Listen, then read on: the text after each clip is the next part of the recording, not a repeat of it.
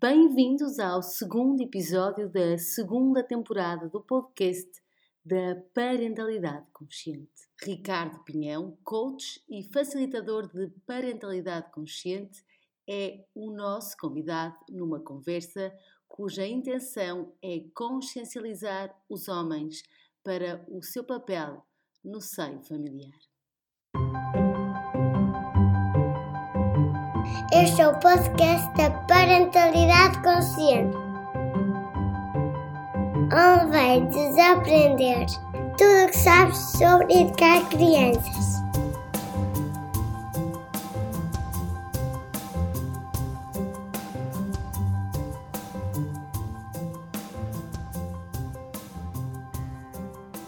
Bem-vindos a mais um episódio do podcast da Parentalidade Consciente, segunda temporada desenvolvida em exclusivo com homens. São conversas, Mia, bem-vinda, que nós temos tido neste, neste sentido de, de colocar o pai eh, com um papel principal, a parte da mãe e do resto da família, não é? Pois é, olá Mariana. Olha, está a ser eh, muito, muito interessante isto e acho que embora né, nós temos aqui várias, várias intenções com esta, com esta temporada e acho que eu estou mesmo muito satisfeita com estas conversas que estamos a ter, sabes? Muito entusiasmada e, e são com pais, mas são válidos para todos, obviamente.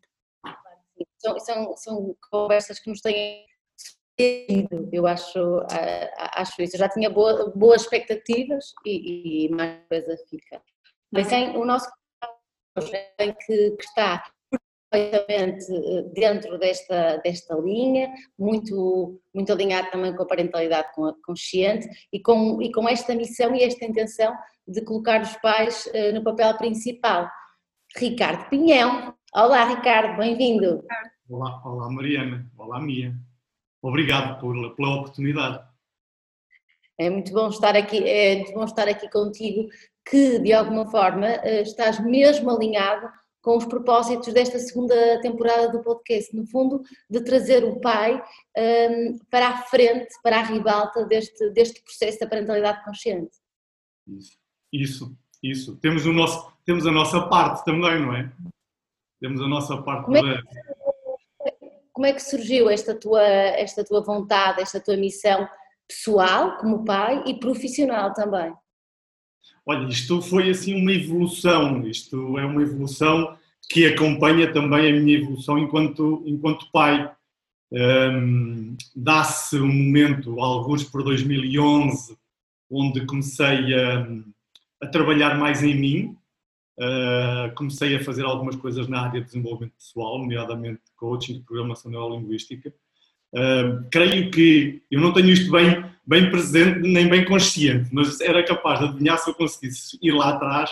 Eu creio que o que despolutou todo este meu interesse foi a necessidade de, de me conhecer um pouco melhor, porque os desafios que estava a ter na altura com a minha filha, ela teria uns dois anos, os desafios que estava a ter com a minha filha uh, deixavam-me num sítio em, em zonas onde eu não conseguia explicar muito dos meus comportamentos e não conseguia explicar muito da minha relação com a minha filha. E, e, creio que foi isso que despertou toda esta viagem no desenvolvimento pessoal, que depois me, tem, me trouxe muito, muito retorno em termos na relação com a minha filha. Bastou, bastou conhecer-me a mim suficientemente bem, ou conhecer-me a mim melhor, para perceber como é que poderia também ter uma relação melhor com a minha filha. E mais recentemente, quando, quando fui fazer uh, o, o, curso de parentalidade consciente com a Mia, um, ehm, e depois Uh, o que me colocou mesmo a falar sobre este assunto foi um desafio que a Mia lançou na altura para mim enorme, que me convidou para ir falar num congresso de parentalidade consciente e, e apesar de, de, eu, pronto, eu já falava algumas vezes em público e fazia formações e palestras para empresas e tudo mais, mas nunca sobre esta temática. E quando fiz este, sobre esta temática, sabes, a energia que eu senti o feedback que eu recebi os pais que me, que, que, me escreveram mensagens, as mães que me disseram: Olha, tens de falar sobre isto, uh, porque eu não consigo falar sobre isto com, com o meu marido, não consigo falar sobre isto com o meu companheiro, e se for um homem a falar, acho que já consigo, já consigo fazer-lhe chegar muitas destas minhas preocupações. E portanto foi tudo isto, Mariana, que me trouxe aqui.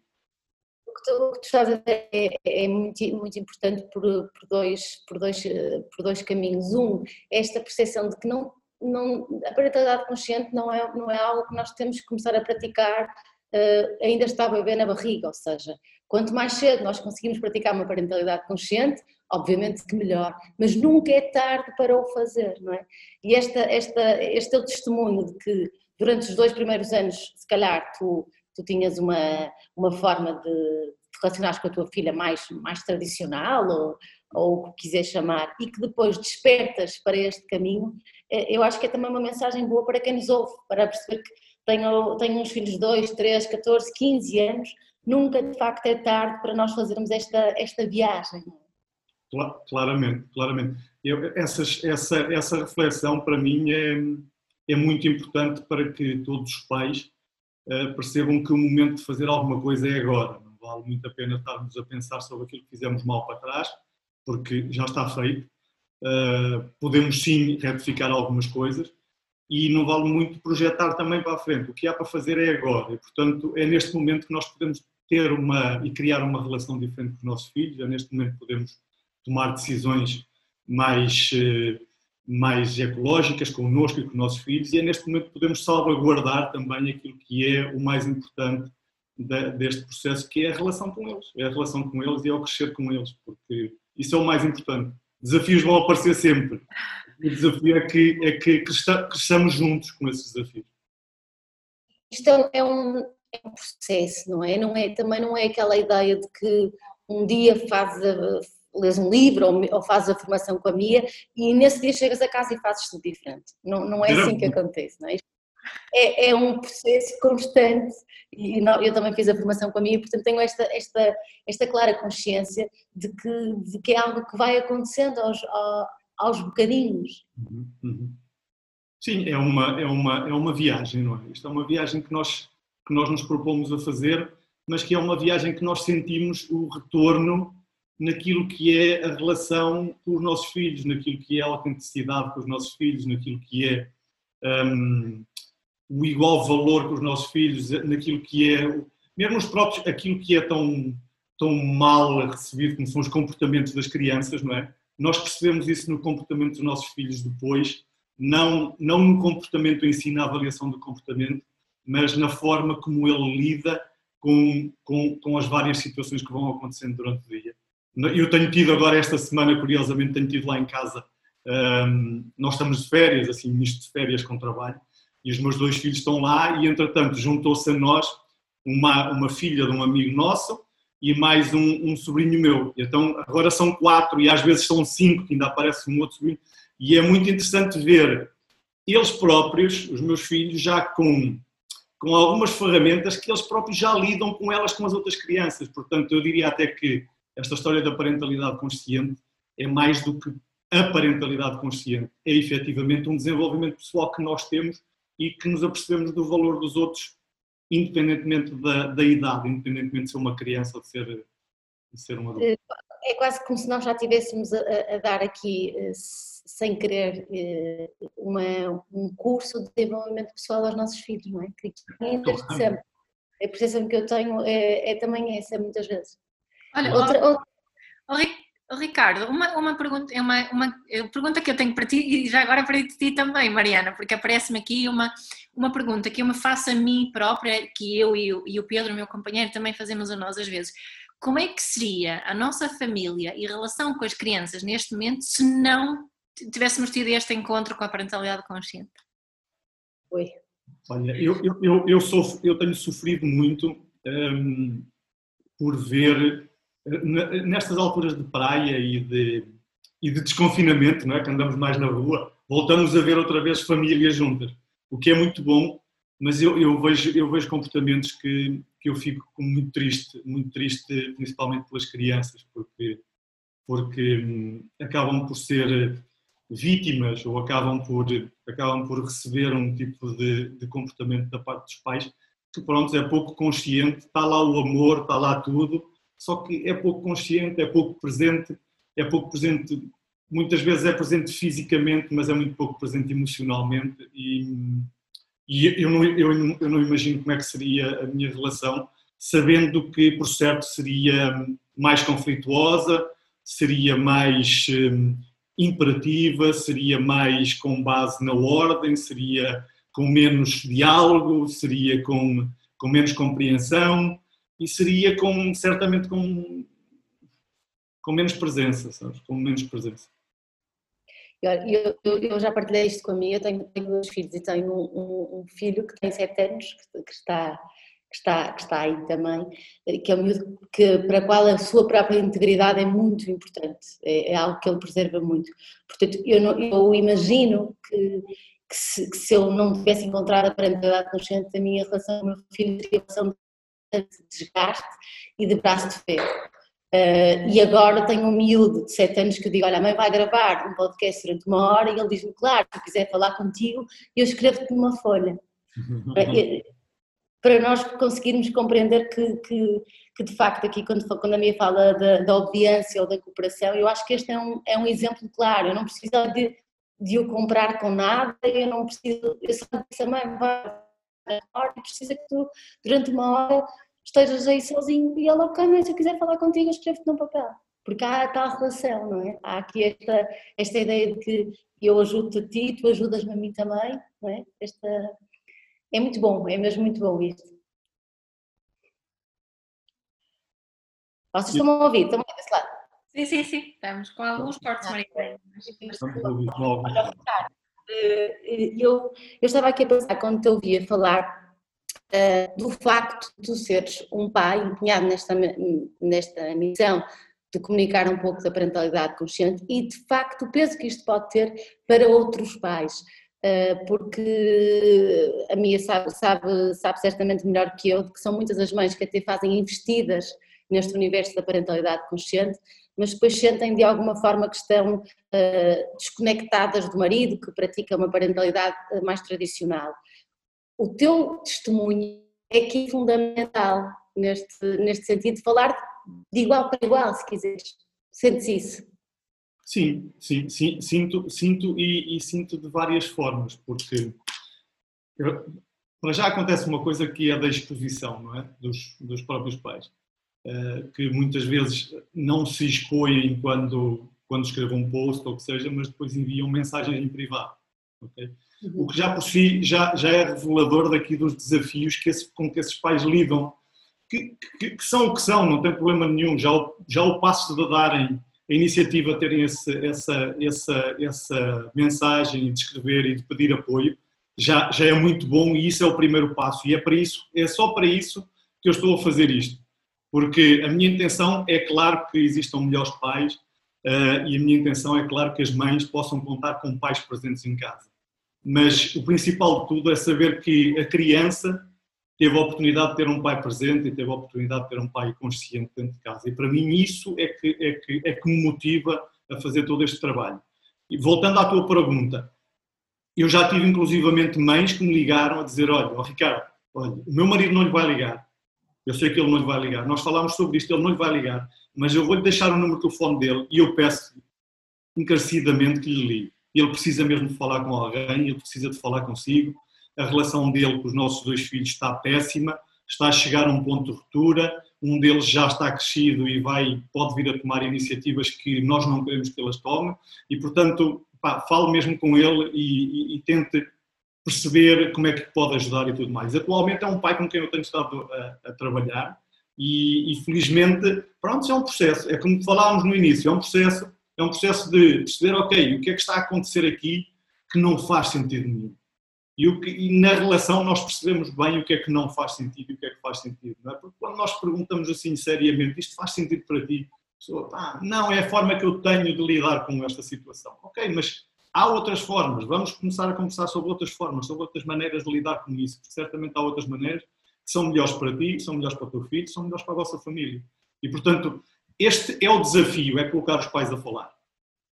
Sabes, sabes o que é que eu, uma, uma percepção que eu tenho, que não sei se é, se é correta, sinto uh, que em algumas casas o pai até no seio familiar é extremamente carinhoso, extremamente presente e que depois, saindo deste ninho, socialmente se assume como um pai uh, que deve ser.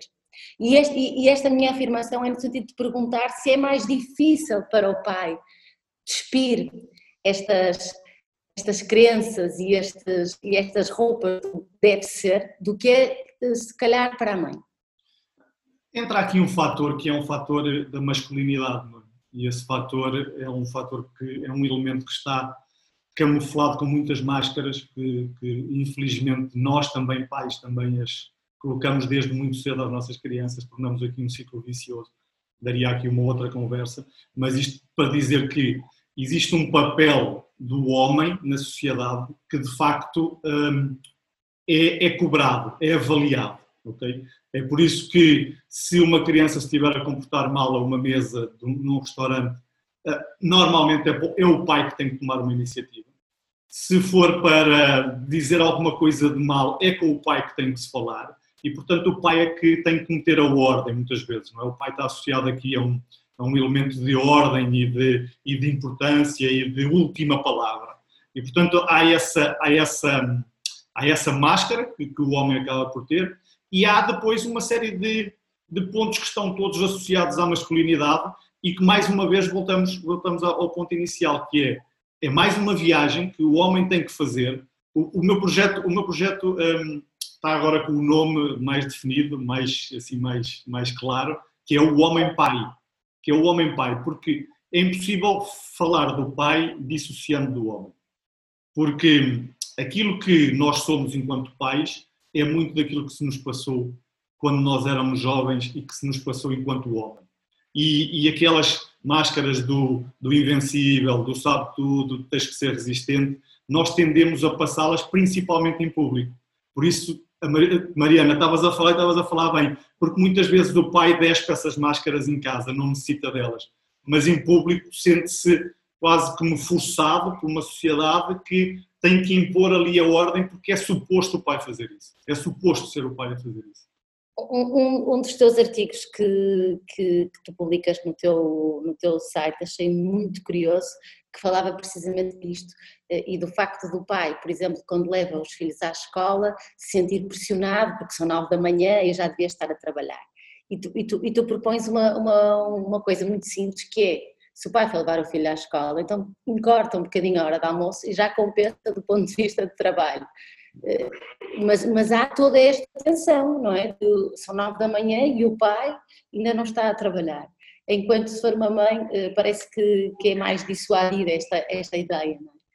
E no fundo, basta, basta nós questionarmos e percebermos como é que facilmente esses 10 ou 15 minutos que não está no trabalho pode utilizá-los noutro, noutro momento qualquer, não é? É, é, aqui existe, aqui existe uma, uma tomada de consciência do que é que é efetivamente importante para o pai. É? Um, eu normalmente, quando trabalho com alguns pais, faço aquilo que para mim fez sentido quando eu comecei a trabalhar comigo próprio, que é primeiro perceber que tipo de pai é que eu quero ser.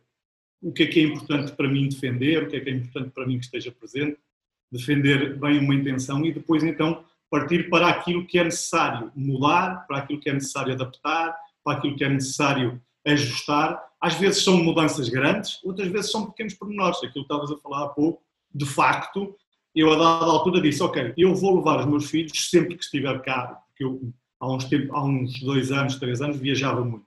estava muito tempo fora. E então a minha, a minha decisão foi, sempre que eu cá estiver, eu quero levar os meus filhos à escola, quero ir buscá-los sempre que possível e sempre que eu estiver no escritório, quero ir almoçar com eles.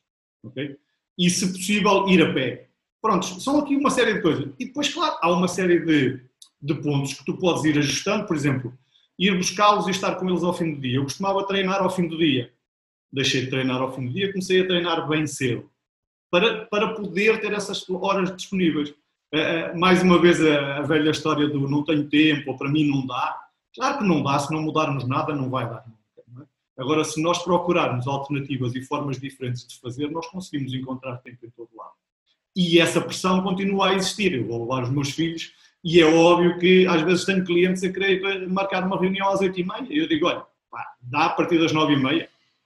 Ah, mas não pode. Não, não posso vou levar os meus filhos, não posso. E claro, é acompanhado de algum sorriso, de algum comentário. Ah, mas a mãe não está. Eu disse, pá, a mãe está e eu quero levar os meus filhos à escola mesmo. Qual é que é o problema?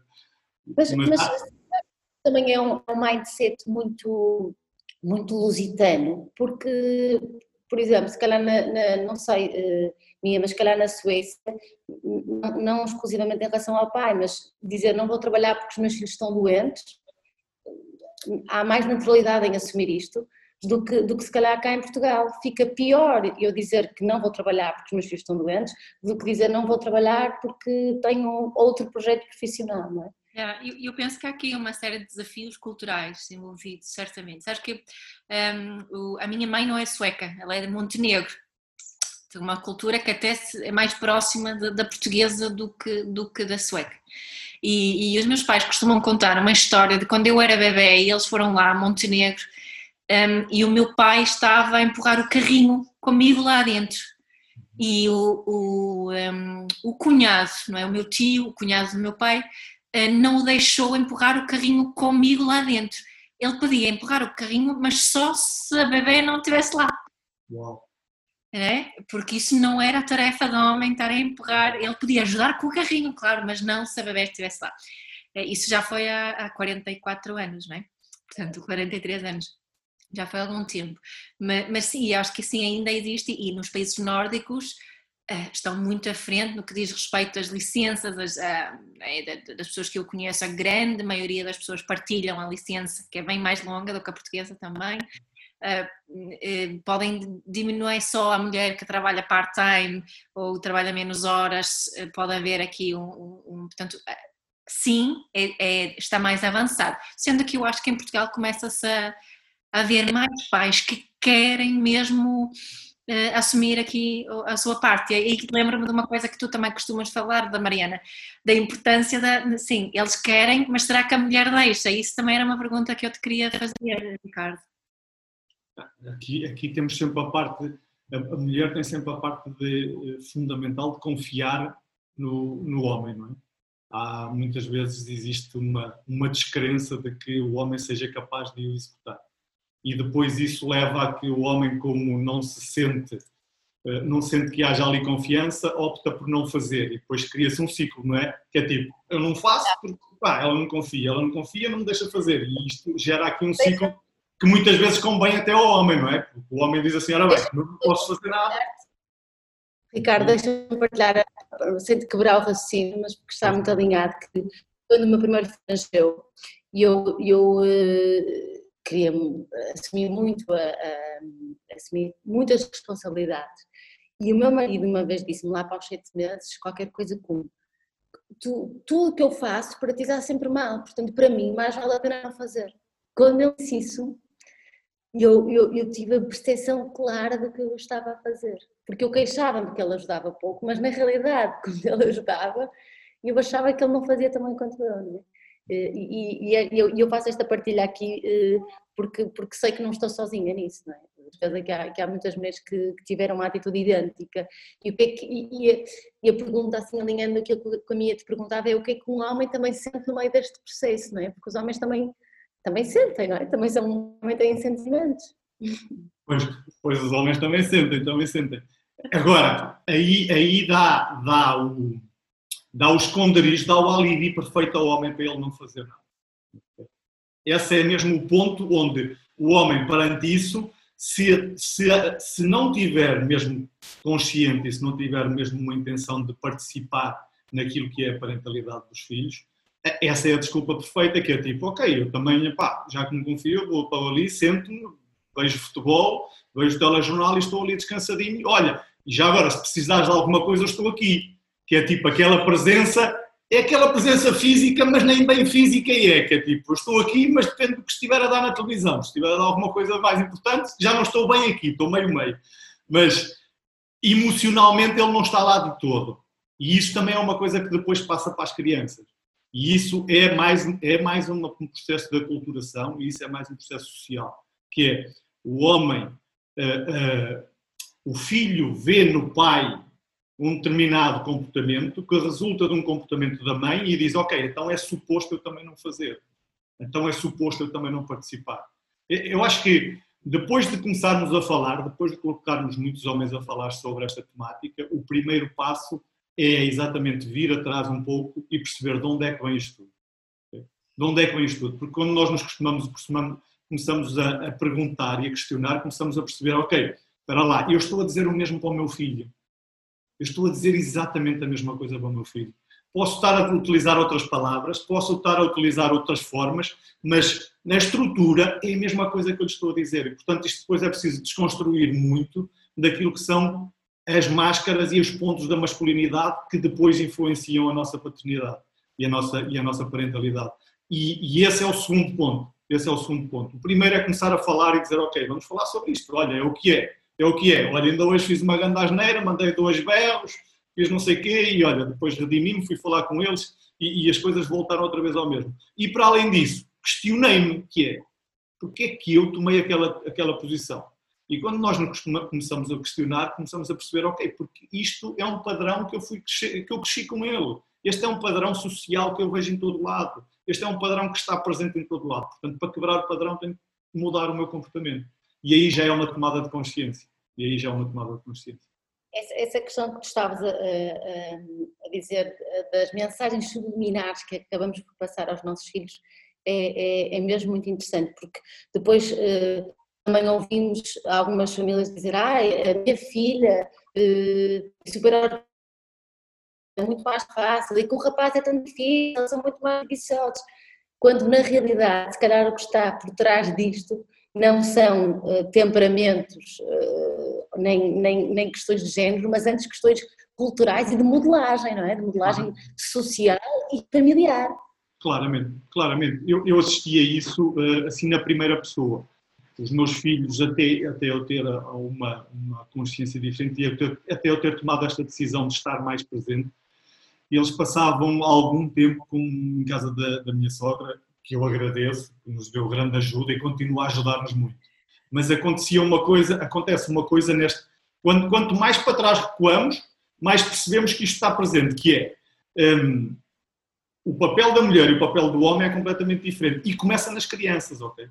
Porque, por exemplo, a minha filha, tinha que, pá, tinha que fazer as tarefas, tinha que ajudar na cozinha, tinha que fazer uma série de coisas, tinha que se sentar direitinho à mesa, tinha que, eh, às vezes, até livros debaixo dos braços, quer dizer, tinha que estar ali, é, tinha que ser uma princesinha. Já o meu filho, epá, era tolerado tudo. O homem é tolerado tudo. Eu podia fazer praticamente o que queria. Eu chegava às vezes a casa e dizia, mas espera lá, mas porquê que um tem que fazer uma série de coisas e o outro não tem que fazer absolutamente nada? O outro pode estar e isto, isto, mais uma vez, não é por mal, é, é social, é cultural. Eu lembro-me das primeiras vezes que lá fui uh, almoçar, ainda não estávamos, estávamos, namorávamos, não estávamos casados. E lembro perfeitamente de estar sentado ao lado do avô da Isa, que era tipo uma figura, pá, era uma figura de família, sabes? Aquelas, aquelas figuras antigas. São, são uns bastiões que ali estão, aquilo é uma presença. E eu sentei-me ao lado dele, e quando. Uh, acabámos de almoçar, arrumar os pratos e tal, e eu peguei no meu prato e ia-me levantar para arrumar o prato. E lembro perfeitamente como se fosse hoje, ele meteu uma mão cima, a mão em cima do meu braço e bateu-me assim, sabes? Deixa de estar aqui, deixa de estar aqui. E eu disse, sim, mas eu, deixa de estar, isto, vamos conversar, vamos conversar. Ah. E claro, isto, isto, isto são mensagens muito fortes a todos os níveis. São mensagens de poder, são mensagens de persuasão, são mensagens culturais, são mensagens de papéis, são mensagens de responsabilidades, são mensagens de, de, de, de, de presença. São uma, há aqui uma série de informação contida num simples gesto que, que é transversal àquilo que depois nós vimos os pais a fazer também com os filhos. E, neste, neste caso, Ricardo, neste exemplo, até imagino que poderia ter sido também um, a tua sogra dizer a mesma coisa. Não, não, deixa de estar. Claro, não, é? não são só os homens que propagam essa, é, essa cultura. Não é? E eu lembro-me quando era miúda, uma coisa que me revoltava imenso era quando, quando éramos pequeninas, né? E quando os rapazes faziam algum tipo de asneira, quando nos tocavam onde não deveriam tocar, ou quando nos batiam, e que a desculpa era, ah, deixa lá, são rapazes. Yeah. Yeah. É? Sim, isso continua, isso continua a existir. Uh, nós, ainda há pouco tempo, houve um, um anúncio bastante polémico, não é? Onde se legitimava, pá, são rapazes, podem andar à, à agulha, podem andar à porrada, podem bater, podem abusar Quer dizer, já não chega o, o, a posição de privilégio, não é? Já não vamos entrar aí. Já não, vamos, já não chega a parte do privilégio de já de serem homens. E ainda para mais, é-lhes tolerado uma série de comportamentos, inclusivamente dentro de casa. Ah, depois, claro, lá está o círculo vicioso, não é? Nós depois, depois chegamos a adultos e dizemos assim, mas porquê é que, é que eu estou a educar o meu filho desta forma? E se nós não nos questionarmos, vamos educar porque, porque é assim que nós sabemos, foi assim que nós vimos e é assim que nós que nós, que nós vamos perpetuar este comportamento, a menos que nós nos questionemos, não é? E que a mãe nos questione, e aí é muito importante o papel, a mãe ter um papel muito ativo aí, de, de chamar a atenção, porque eu, inclusivamente, muitas vezes estou a fazer este. No outro dia, a minha filha começou a postar algumas imagens dela no, no telemóvel e tudo mais. E nós sabemos como é que são estas coisas das redes sociais. Eu fui, falei com ela, conversei com ela, expliquei, e estava-lhe a tentar explicar, pronto, os riscos, as coisas boas, as coisas menos boas que tem e tudo mais.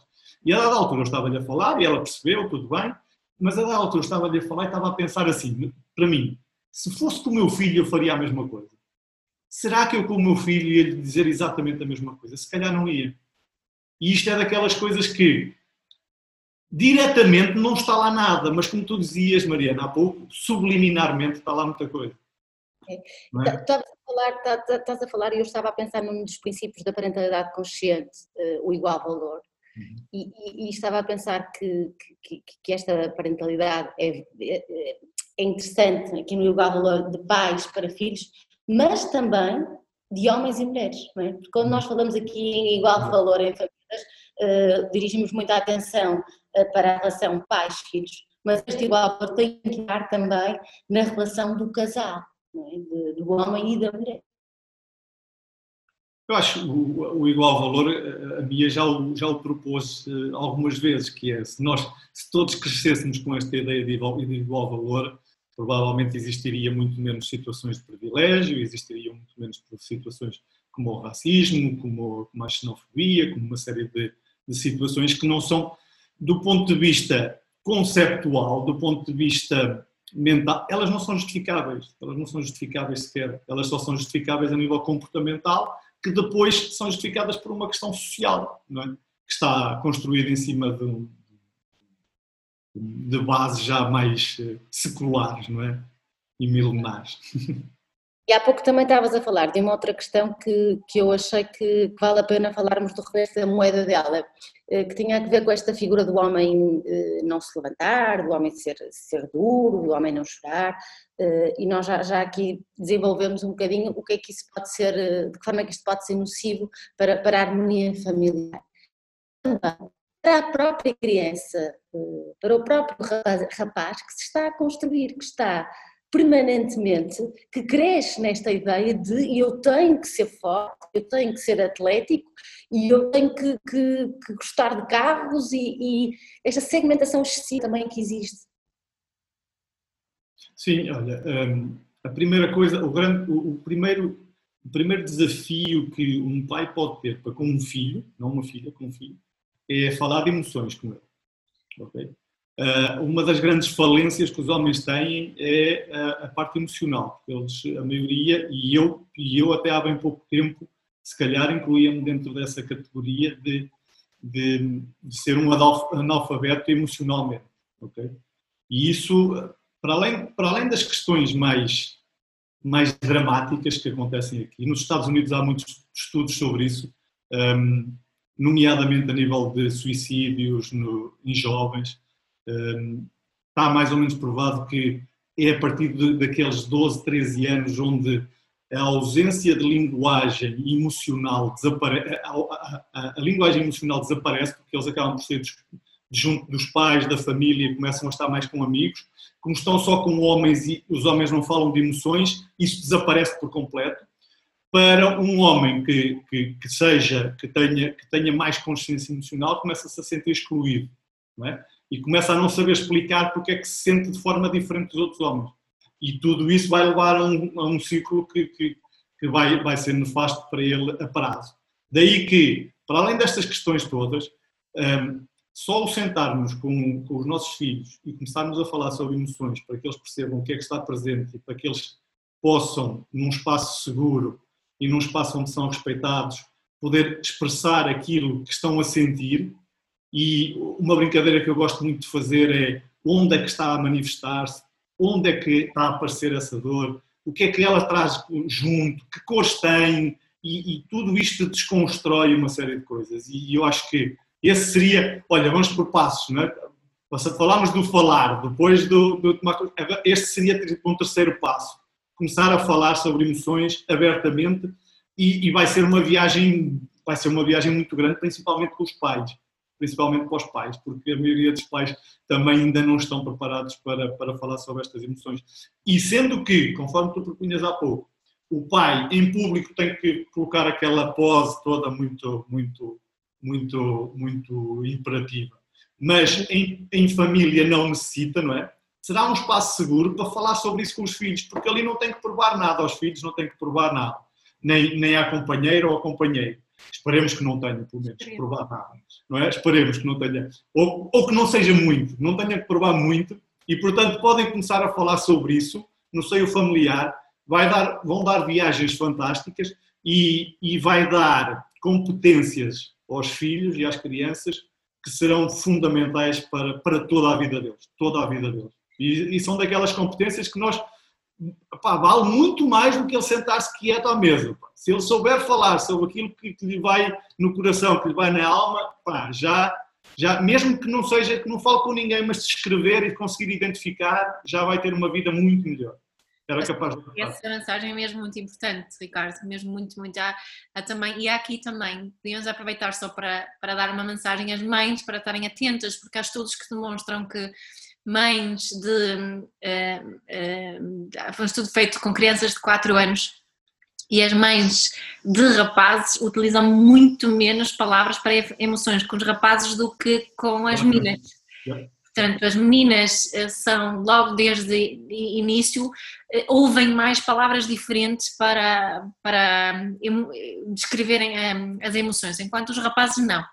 Portanto, uhum. logo aí, estes estudos são, eu acho que são 10 vezes mais, salvo erro, posso estar enganada, mas é assim uma, uma, uma quantidade, uma diferença enorme. E uhum. isso são as próprias mães, os, estamos a falar de crianças de 4 anos, não é? E imagino que isso depois continua assim. Um, portanto, essa, essa mensagem que estás a dizer, gostei muito disso, Ricardo. Isso é muito mais importante do que ficarem quietos à mesa, é uma competência que, que é porque ficar quietos à mesa nós aprendemos a partir de não, não vão ter 15 anos, 20 anos, 40 anos e, e estar muito irrequietos uh, à mesa. Mas se souberem falar do que sentem e que souberem exprimir quem são, isso sim é uma competência e capacidade que, que vale ouro né? saúde mental e emocional.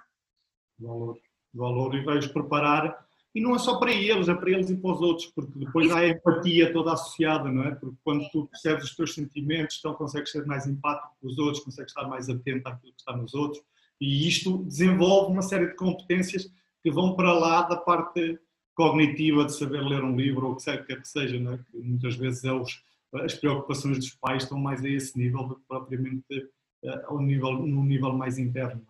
É. Eu tenho, eu tenho muito essa, essa percepção cá em casa uh, com, com o meu filho rapaz, que, que, que, que, se expressa muito bem. Ainda hoje de manhã dizia-me: oh mãe, eu sinto mais inseguro uh, agora com o surf. E eu, e eu isso deu, deu asa a uma, a uma conversa e vim a pensar que de facto nós, nós, nós darmos alguma literacia emocional aos nossos filhos e aumentarmos o leque das palavras também, porque estar inseguro é diferente de estar, de estar triste ou de estar chateado e portanto ampliar aqui também o, o léxico permite que eles se, se, conectem mais com as suas próprias emoções, é? com aquilo que exatamente estão a sentir. Claro claro, claro. Ah, quando há este espaço, quando eles sentem que há este espaço, eles próprios nos surpreendem quase constantemente, não é?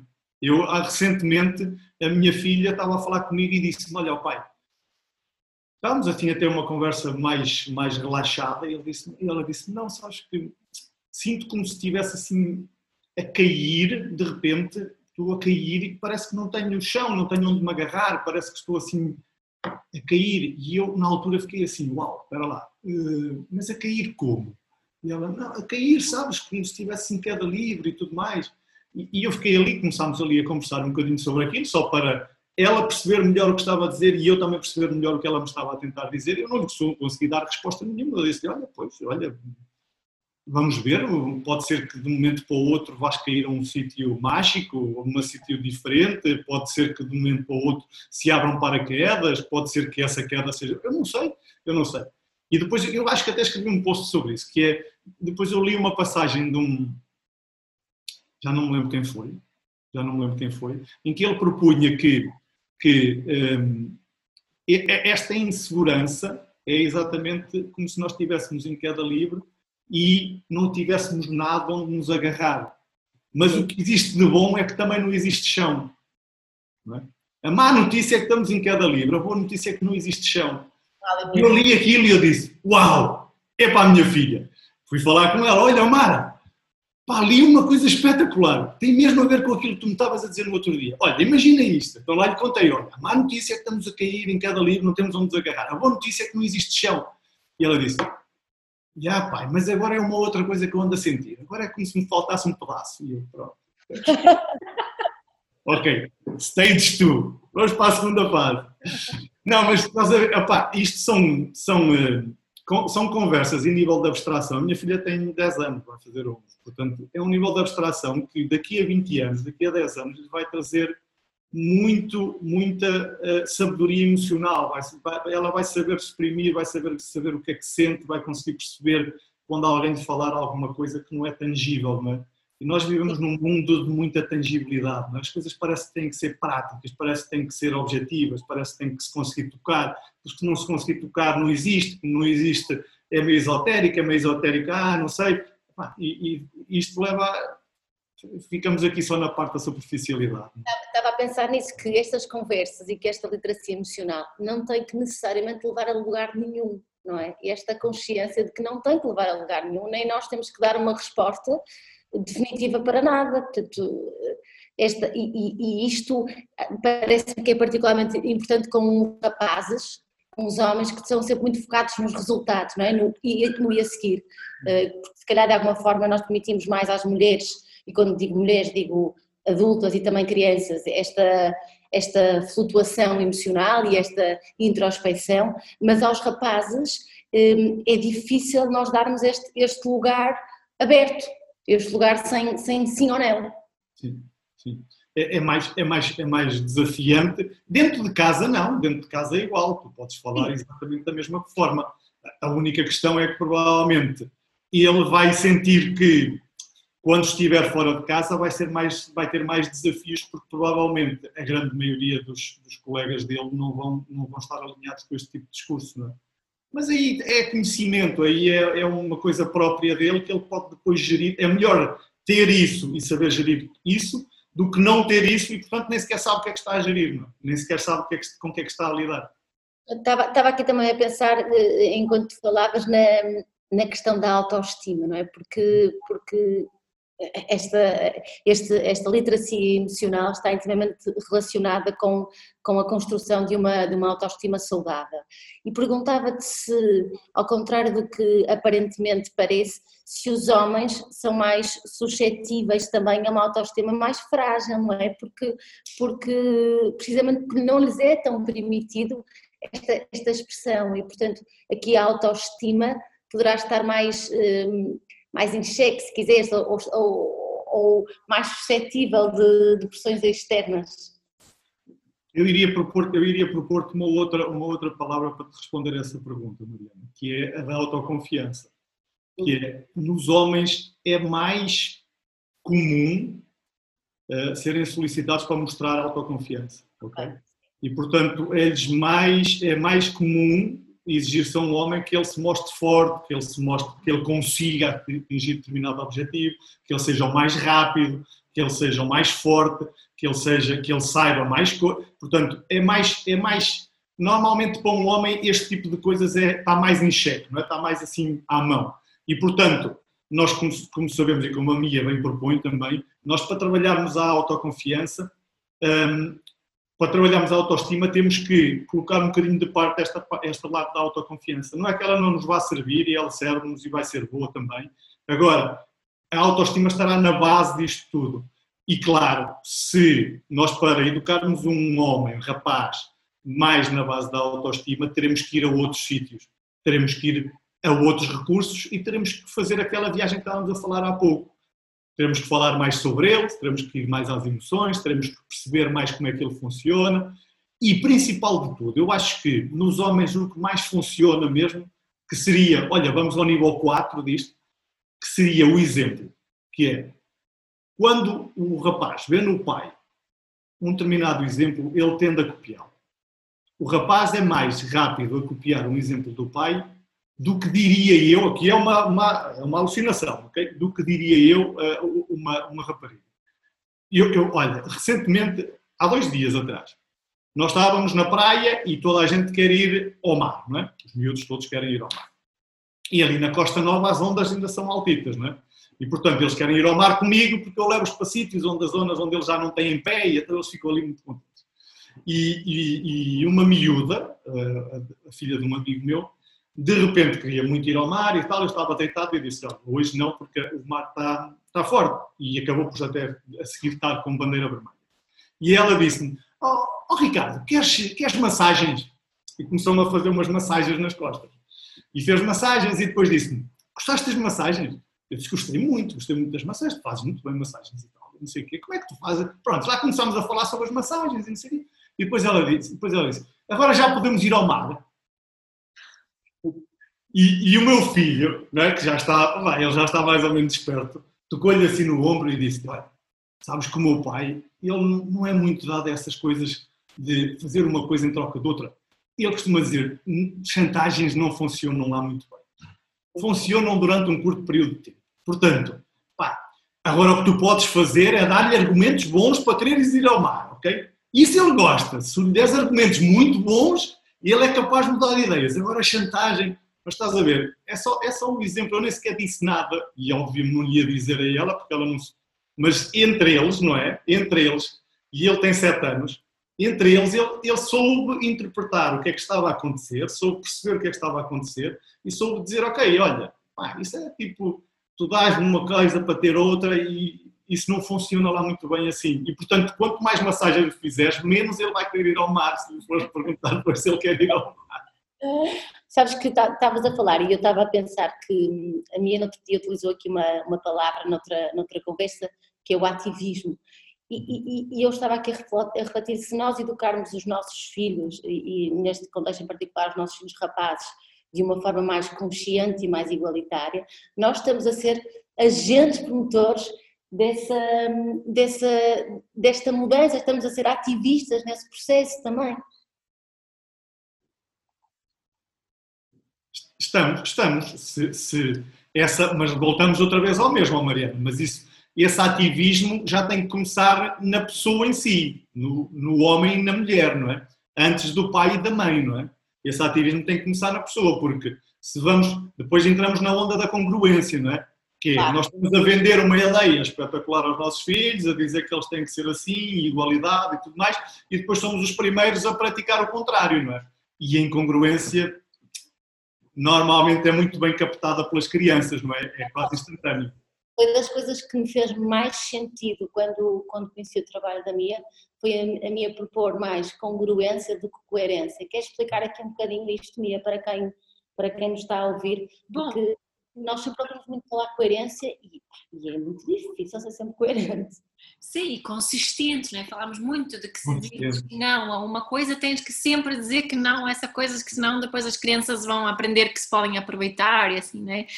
Só que a nossa comunicação são muito mais do que as nossas palavras, não é? A nossa comunicação é, pode ser é o, é o paraverbal, não é? O tom de voz, é o não verbal do nosso corpo e, e aquilo que vem cá dentro emocionalmente que nós vamos exprimir de uma forma ou de outra sempre. E isso é que as crianças captam muitas vezes, não é? Esse, e aí é que se o que eu disser não estiver alinhado com aquilo que eu quero, aquilo que eu acredito e aquilo que eu sinto naquele momento, a minha comunicação torna-se muito incongruente. é? E, e, há aquela brincadeira que fazemos muitas vezes, não, não, não olhas para o, o que eu faço ou só o que eu digo. Já dizemos isso que na, na brincadeira, só que isso não funciona mesmo. É? As, as, crianças vão olhar para nós, vão nos sentir, quanto mais pequeninas são, mais importante isso é, não é? porque nem sequer vão perceber todas as nossas, nossas palavras, mas, mas eu acredito que a congruência é que é uma espécie de cola na nossa, nas, nas nossas relações, né? Um, se, se, o meu marido dizer, ele costuma sempre dizer que sim a irmos tomar café às 5 da tarde e, e, um dia disse que não, porque é isso que ele não é mesmo o que ele quer naquele momento, isso não vai estragar a nossa relação, não, nem me vou, nem, nem nem vai haver aqui nenhuma, nenhuma tentativa de manipulação da minha parte. Eu vou, ah, ok, mas é fala mais sobre isso, vou, vou tentar perceber melhor, vou, vou, vou, vou apreciar esse facto dele ter a coragem e a vontade de ser autêntico comigo e congruente eh, comigo. Não é? essa, essa congruência também, quando, quando as pessoas dizem que as crianças não obedecem aos nãos, que, que, não, que não ouvem quando os pais dizem que não, muitas vezes é porque há falta de congruência nesse não. É um não que não é, é, não é no fundo, não é um não congruente, não é um não completo, porque cá dentro os pais se calhar ouviram que ou, é, é numa situação em público, né, que achamos que deveríamos dizer que não aos nossos filhos, porque achamos que os, o que os outros acham, mas cá dentro para nós é um sim. E esse sim é que a criança vai ouvir. É um ninho, não é? é? é? E ela vai ouvir isso, ela vai reagir a isso. Por isso que não vale a mesma. Essa, essa, podemos ser congruente e consistente também, ou coerente. Podemos ser as duas coisas, não é? Mas quando falta congruência, hum, a, a, relação sofre. E a criança topa isso. Topa sempre, sempre isso. Sim. Sim. Eles, eles, são, muito, são muito hábeis a encontrar essa nossa, essa nossa incongruência. Eu, no outro dia estava a falar com o pai que ele me estava a dizer exatamente isso e eu estava-lhe a dizer: ah, não, o teu filho aceita perfeitamente os teus não. Ele não tem problema nenhum em lidar com os teus não. Ele tem problema em lidar com os teus ninhos. É. Como esse ele tem problema, que é por um lado tu dizes-lhe que não, mas ele vê em ti que é sim, por um lado dizes-lhe que sim, mas ele vê em ti que é não, e isso é e muitas vezes é essa falta de congruência que faz com que os filhos fiquem assim, tipo, eu vejo uma coisa, mas ouço outra, quer dizer, espera lá, Ontem, ontem na rua estavam de uma forma, aqui já está de outra forma, quer dizer, o que é que está aqui, o que é que, qual é o denominador, o que é que está aqui, o que é que é importante efetivamente, yeah. o que é que está aqui de muito importante, não? Sim, sim, e isso é, é muitas, isso também, a, a, nossa incongruência cria insegurança nas crianças. Né? Muitas vezes vemos isso na, numa sala de aula, por exemplo, quando as crianças ficam muito agitadas, muitas vezes é porque pode ser uma professora com as melhores das intenções que cá dentro não se está a sentir nada bem e em vez de realmente falar com as crianças sobre isso, está a tentar manter as regras todas da sala que deveriam ser sempre igual, né? e, e não, não funciona, não funciona. Esse, esse, é, um, esse é um desafio que eu, que eu sinto que para toda a gente da, da, que faz a parentalidade consciente, homens e, mulheres, pais e mães, acho que há sempre este desafio que é, por um lado nós queremos fazer uma coisa e muitas vezes não conseguimos. Não saiu, não tivemos presentes, não estávamos conscientes, saiu outra coisa. E mais do que nós muitas vezes queremos passar uma ideia aos nossos filhos de que não, porque é assim, pá, a mim tem resultado muito bem dizer-lhes, olha, pá, não deu mesmo, não consegui. Não consegui, eu queria muito fazer isto e saiu exatamente ao contrário. E é espetacular como eles nos ajudam depois. São os primeiros a meter assim a mão e dizer, pronto, pá, vamos brincar, vamos fazer não sei o quê. E, e isso é muito mais honesto, é muito mais autêntico, é muito mais igual valor, é muito mais respeito do que, do que estarmos a querer passar uma ideia de consistência, como queremos a querer passar uma ideia de coerência, não é? E depois não somos congruentes. E uma coisa perde-se no meio da outra. E a, e a primeira é mais importante, a incongruência é mais importante. A congruência é mais importante. Quase, quase a chegar ao fim, mas uma, uma dica que, que certamente também eu no, na, na, formação com a Mia é, é utilizarmos o eu, não é? Eu estou cansada e, e agora não, não me apetece brincar contigo às cabanas, achas que podes fazer outro, ler um livro, não é? Esta, esta ideia de falarmos não só como a mãe, mas como eu, pessoa, não é? Yeah. o pai, eu, eu, Ricardo, o homem, eh, e expormos também a nossa emoção é logo um excelente ponto de partida para, para que a criança se conecte e coopere connosco. Isso é, de facto, para mim, é das, das, das técnicas, se quiserem chamar, que, que, mais resulta no meio deste processo. Ricardo, falaste de quatro pontos essenciais, eh, só para fecharmos aqui, se calhar pedia-te fizesse assim esse cheque para, para que os pais que nos ouvem e as mães também possam, possam aqui uh, ter um, um, pequeno resumo desta nossa conversa tão boa. Olha, Mariana, eles foram saindo assim, ok? Eles foram saindo assim, portanto, mas eu lembro, a primeira coisa que nós falámos foi colocar os homens a conversar sobre, sobre este tema, não é?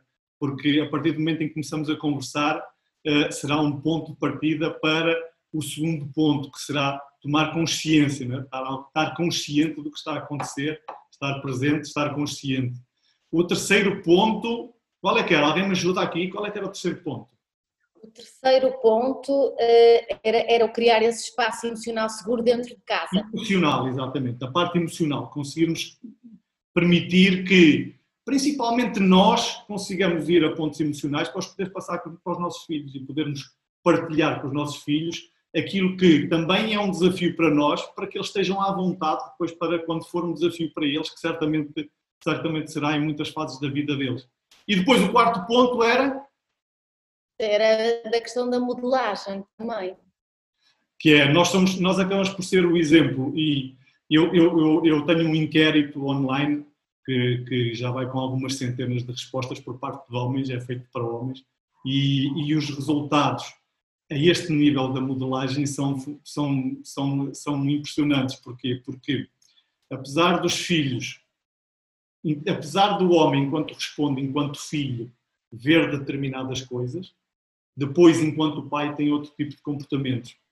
E quando ele começa a pensar sobre de onde é que eles vêm, de onde é que vem esse tipo de comportamentos, é, caem muitas fichas, sabes? Nesse momento, aquilo é um, é um questionário e ao mesmo tempo é uma viagem é uma viagem que tu vais fazendo e vais percebendo assim, uau, espera lá, será que isto veio daquele, daquela altura em que eu via o meu pai fazer, via os meus tios fazer, via os meus avós fazerem e agora estou a replicar nos meus filhos? Será que é isso que eu quero? Provavelmente não é isso que eu quero. E portanto, este, este, este exemplo que nós somos para os nossos filhos é mais importante, muito mais importante aquilo que nós fazemos do que aquilo que nós dizemos. Portanto, a, a premissa de que faz aquilo que eu te digo, não faças aquilo que eu faço, pá, essa não vale, ok? Essa não vale, para as crianças não vale, é preferível fazer as asneiras e dizer, olha, pá, eu fiz a maior das asneiras e, e agora vou tentar remediar da forma que me é possível e vou tentar remediar da melhor forma. É muito mais válido do que andar a vender uma ideia que depois não corresponde à realidade. Só, só, só, só dar aqui uma chega nisto, acreditando que os filhos podem ser também uh, portas espirituais, não sei se a palavra tem aqui uma carga muito grande para quem nos ouve, mas portas espirituais para o nosso próprio crescimento. Eh, é, eu costumo dizer muitas vezes ao meu marido que o meu filho Vicente, que é uma criança, eh, um miúdo que gosta mais de animais, eh, portanto não, tem aquela, não é aquele típico rapaz dos carrinhos, que é uma porta espiritual para o André se conectar também com o seu verdadeiro ser como homem, não é? E, e muitas vezes, e muitas vezes é isto que acontece. Não sei se sentes isto, Ricardo, que aquilo que os filhos são, são é muitas vezes uma porta aberta para os pais se encontrarem com quem verdadeiramente eles são e não com o homem que deviam ser. Tá, estás a perceber esta, esta minha pergunta? Não sei se é meio maluca, mas. Olha, eu estou, eu estou, eu estou a escrever agora, eu estou a escrever agora um livro sobre esta temática e no outro dia deparei-me com, com uma, uma frase que é muito conhecida no mundo do desenvolvimento pessoal, que é quando o aprendiz está pronto, o mestre aparece, não é? E acho que os filhos são um bocadinho isso. Acho que os filhos aparecem-nos num determinado ponto da nossa vida, que é para nós evoluirmos e para nós também chegarmos a um outro, a um outro patamar. É quase que como se abre-se um, uma grande porta onde está um grande sábio e diz: Ok, tu para entrares aqui vais ter que deixar uma série de coisas para trás. Podes voltar a casa. Para poderes entrar neste mundo, tens que deixar, tens que mudar uma série de coisas e depois tu podes escolher ou não vai, não vais, não vais para a frente nem para trás, porque depois atrás, quando queres voltar para trás, aparece outra vez uma porta com um outro sábio atrás que diz não, para aqui já não podes voltar, porque já passaste, já passaste, esta porta já passaste, agora se vais entrar na outra ou não, não sei. Mas nesta aqui já não podes entrar e na outra tens que fazer por entrar. E portanto eu acho que os filhos são, são esse mestre que lá está a dizer, ok, tu podes entrar aqui e, e vais ter que mudar algumas coisas entraste comigo, para estar é, comigo. para poderes voltar à tua casa, não é? Que é o teu próprio eu. Acho, acho que é também um bocadinho isso. Mia, estamos aqui Última pergunta. Última pergunta, Ricardo. Estás aqui hoje, estás aqui tanto como pai como profissional. Eu sei que tu tens intenções como, como pai, mas, mas gostava de perguntar qual é a tua intenção como, como pai e profissional de parentalidade consciente, neste âmbito da parentalidade consciente. Qual é a, tua intenção que se pudesse resumir assim brevemente? Olha, eu há bocadinho deixei assim umas pinceladas sobre essa, sobre essa intenção. A minha intenção última é mesmo que os filhos, as crianças, possam ter, possam crescer com um pai presente, com um pai presente fisicamente e emocionalmente, eh, e que possam crescer numa, numa família que lhes permita potenciar todo o seu valor, toda a sua energia, tudo aquilo que está dentro deles. Se para isso seja necessário tornar os pais conscientes e presentes também, pois claro, e que a mãe também eh, aproveite também o facto de ter um pai presente para ajudar nesta, nesta, nesta viagem que é eh, ajudarmos os nossos filhos a crescerem e a, e a, e enfrentarem aquilo que tiverem que enfrentar da forma que tiver que ser, mas de uma forma livre, de uma forma uh, desprendida. Boa. Boa, Ricardo. Muito obrigada. Foi uma conversa, acho que dá que pensar e que pode fazer assim muitos cliques na cabeça de alguns pais e de algumas mães que nos ouvem. Obrigada também, Mia, por este espaço. Obrigada, eu gostei muito de conversar convosco hoje. Este é o podcast da Parentalidade Consciente, onde vai desaprender tudo que sabes sobre educar crianças.